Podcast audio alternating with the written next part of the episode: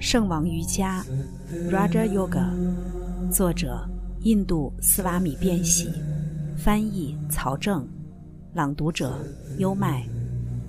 所有知识都在人身上，但必须要有特定的环境才能唤起这些知识。没有导师，我们就不能发现任何知识，即便存在人师、神师或天使师，他们都是有限的。那么，在这些导师之前的导师是谁？作为最后的结论，我们不得不承认，存在一位不为时间所限的导师。这位拥有无限知识、无始无终、独一的导师，就被称为自在天。第二十七节，它的显现之词是 M。你心意中的每一个念头都有一个词与之相对应，词与念头不可分割。一件事物，它的外在部分即是我们所称的词，而它的内在部分就是我们所称的念头。没有任何人能够通过分析就把念头与词分隔开来。语言由人类所创。某些人坐在一起来决定该用什么词，这一想法已被证明是错的。人类存在了多久，词与语言也就存在了多久。念头和词之间有什么关联？尽管我们明白，词必然总是和念头对应存在，但相同的念头未必要对应相同的词。相同的念头可以存在在二十个不同的国家里。但其对应的语言却是不同的。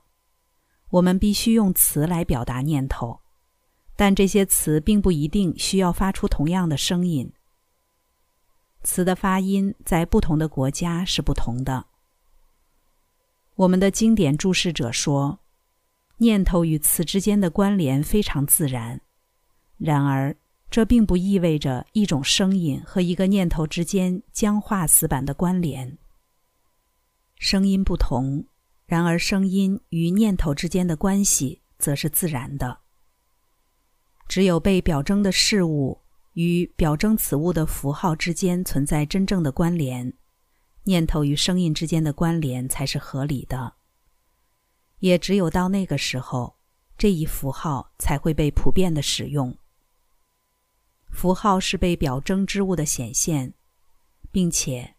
如果被表征之物早就存在，如果经由我们的经验，我们知道那个符号已经多次表征过那一物体，那么我们就可以肯定，符号和被表征之物之间存在着一种真实的关系。即便这些事物现在不存在，也将会有成千上万的人通过表征他们的符号来了解这些事物。符号与被符号所表征的事物之间必然存在一种自然的联系。这样，当人们发出那个符号的声音时，就会记起这个符号所表征的事物。注释者说：“表征神的词是 ‘m’，表征神的词有上百个。为什么会强调这个词呢？一种思想与上千个词相关联。”神这一想法与上百个词相关联，它们中的每一个都是神的一种表征。但这些词之间必然存在着一种共性，存在着某种基础，存在着所有这些符号所表征的某些共同的基底，而那个共同的符号则是最佳的，并且这一符号可以代表它们全体。在发生的时候，我们用喉与颚作为发声的共振板。是否存在一种原声音？所有其他的声音都因它而得以发音。是否存在一种最自然的声音？M 就是这样一个声音，它是所有声音的基础。第一个字母 A 是根音，是关键。不用触碰舌头或颚的任何部位，就可以发出 A 音。M 代表这一系列音中的最后一个音，闭上嘴唇才能发出来这个音，而 u、u 需要将口腔的发声板从最根部到最后部分都卷起来才能发出来。因此，um 代表着全部的发音现象。因为如此，所以 om、om 必定是自然的表征。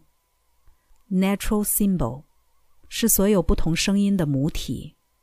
matrix 它表示所有能被造出来的词的全部范围和可能。除了这些推测外，我们发现，在印度，所有的不同的信仰的地区都以 “am” 这一词为中心。吠陀经中所有不同的宗教思想也都围绕着 “am” 这一词。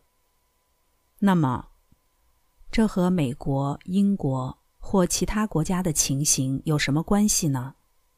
这很简单，这个词在印度众多宗教发展的每一阶段都被保存了下来，并且这个词用来表示关于神的所有不同的思想：一元论者。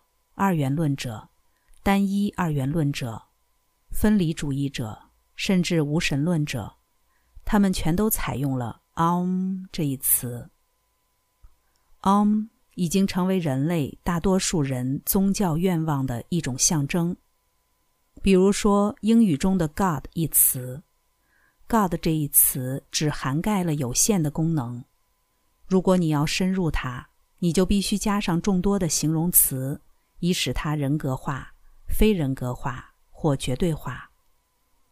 其他语言中的“神”这一词也是如此，它们的含义非常有限。然而，“om” 这一词集中了所有不同的意义。